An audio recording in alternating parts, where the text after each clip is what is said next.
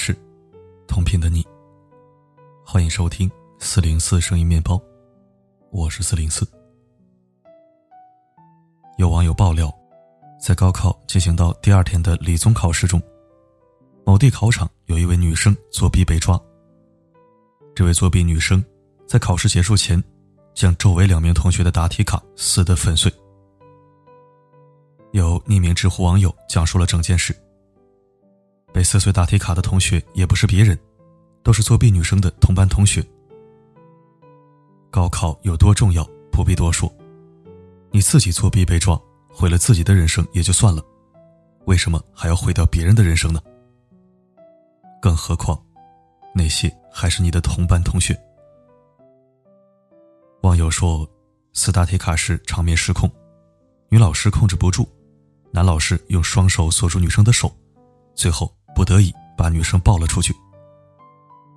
那两个被撕掉答题卡的受害者，只是沉默的盯着破碎的答题卡。其中一个心理素质很强，尽力在答题卡碎片上答题。后来来了很多老师，安抚他俩的情绪，并建议他们不要换答题卡。虽然被撕碎了，但不会作废。稍微令人安慰的是。有人说，被撕掉答题卡的同学已经在教务处誊写了自己的答案。只希望他们后续的考试不要受到影响。但实话实说，这两位同学考试心态不受影响，可能吗？自己作弊被抓，就毁掉别人的考卷，自己人生毁掉也要拉两个垫背的，这是什么恶毒心态呢？其实，恶毒如这位撕答题卡的女生的人。真的并不少。曾有微博博主发文称，有人会在参加艺考时，故意在自己的画背面涂颜料，这样交卷的时候，画面背后的颜料就会毁掉下一个人的作品。毁一个就能前进一命。所以在备考期间，艺考生不仅要加快提升自己的专业水平，还要不断学习防范他人的技能。因为你永远想不到，坐在你旁边的人。会用如何低劣的手段陷害你？这条微博发出后，已经有近万名网友分享了自己的经历。那些评论真的很开眼界。说真的，不看这些评论，我都意识不到人性的下限究竟有多低。根据网友的反馈，这种案例不在少数。有些人洗个笔、淋个水桶，一个所谓的不小心。可能就会断送别人的前程。还有人偷走你的工具，或者在颜料上下手，甚至在条形码上做手脚。更有明目张胆直接涂改你的画的。有一种最恶心的方法，是栽赃别人作弊，不仅毁掉别人当年的前程，还让他的信誉产生污点，可能一辈子都没法再参加考试了。也有网友好奇，难道艺考现场没有装监控吗？人渣不可能避免，但能通过技术手段避免人渣作恶呀。这种小伎俩，一调监控不就能查出来了吗？你看两张艺考现场照片就明白了，那种人挤人、画挨画的考场，很容易出现监控死角。而且在这种拥挤的环境下，上个厕所都要跨越人山人海。如果对方坚称是自己不小心弄翻了颜料、踢翻了水桶，又该如何判定对方是不是故意的呢？不过这些小伎俩，对于真正的大神来说也是无效的。比如，就有人被人偷了笔，然后用手指蘸颜料画完的，最后还考上了。万幸的是，现在监考老师也有了应对措施，会等吹干画面、检查过后才交卷。还有的监考老师不会立马收卷，会延长收卷的时间。除了画画的会遭遇这些人渣，网友们也爆出了其他专业类似的人渣。书法生说，他搞创作时，上个卫生间的功夫，宣纸就被人泼墨了。还有人趁机偷准考证、毛笔。考乐器的网友说，乐器要时时刻刻放在自己眼前。随时提防别人在你乐器上动手脚，网友靠编导时，临上场了，一扭头发现扇子没了，U 盘也坏了。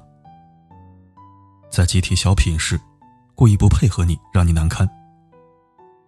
这种现象不仅仅局限在艺考，也不仅局限在升学考试，在入职笔试、面试这种直接决定一个人前途命运的时刻，更是充满了恶意的勾心斗角。计算机专业的考生被同场考生恶意篡改主机环境，仅仅是一个英语比赛，也能看出人性的险恶。甚至考公务员，都能遇到那种丧心病狂的人。网友的评论，大家还可以说，他们空口无凭，人不至于这么坏。但前几天报道的一条新闻，让我真见识到了，现实远比你想象中的更糟糕。二零一八年三月，女子何某参加了国家公务员考试，在已经拿到笔试第一名的情况下。他为了让工作机会更稳当的落在自己手中，便想出了陷害竞争对手的手段。他和别人合谋，进入竞争对手的工作单位，趁机将毒品放入被害人的水杯中，并确保其喝下。随后，他们向警方举报被害人吸毒，让对方受到行政处罚后彻底无法通过政审。仅仅为了自己增加一点微乎其微的希望。他们就可以抛弃道德底线，就可以彻底摧毁一个人的前程。每年的高考季，篡改高考志愿的现象就层出不穷的涌现。有些人像上文那样，为了增加一点点升学几率，而有些人却是纯粹出于嫉妒之心。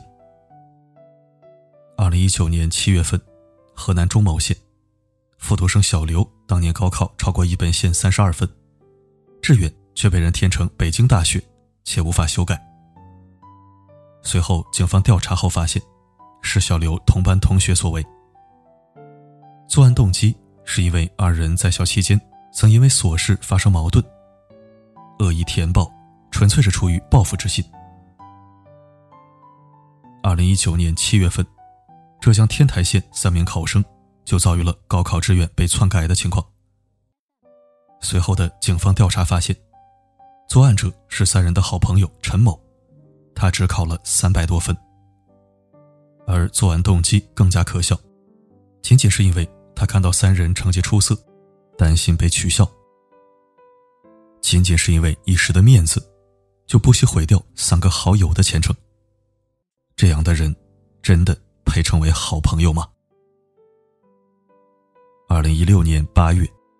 山东菏泽单县再次爆出有考生志愿被篡改。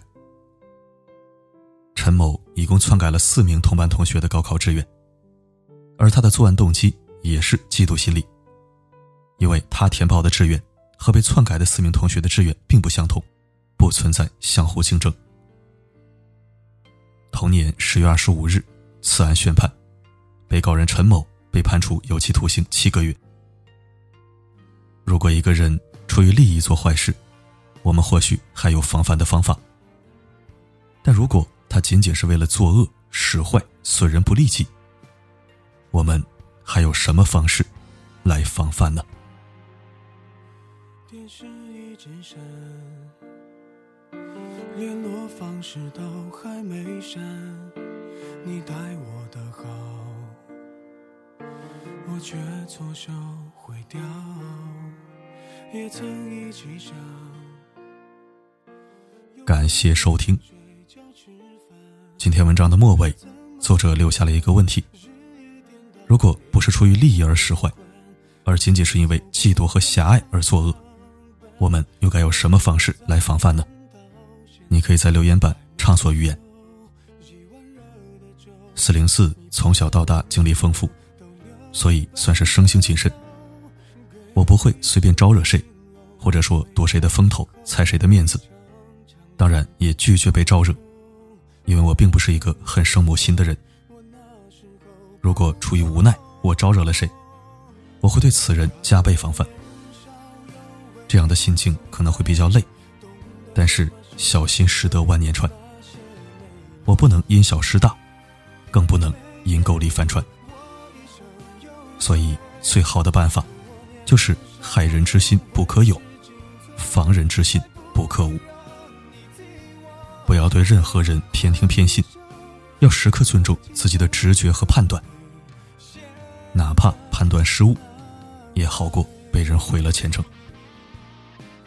当然了，判断归判断，在没有确凿证据的时候，还是不要过早定论或者声张，心中有数即可。切记不要操之过急。昨天我在读书会里更新了一本书的解读，东野圭吾的《恶意》。这本书就把人性之恶诠释的淋漓尽致。希望书房的会员不要忘记收听，同时想加入书房听书的朋友。也可以随时找到四零四获取参会入口。好了，今天的分享就到这里。我是四零四，不管发生什么，我一直都在。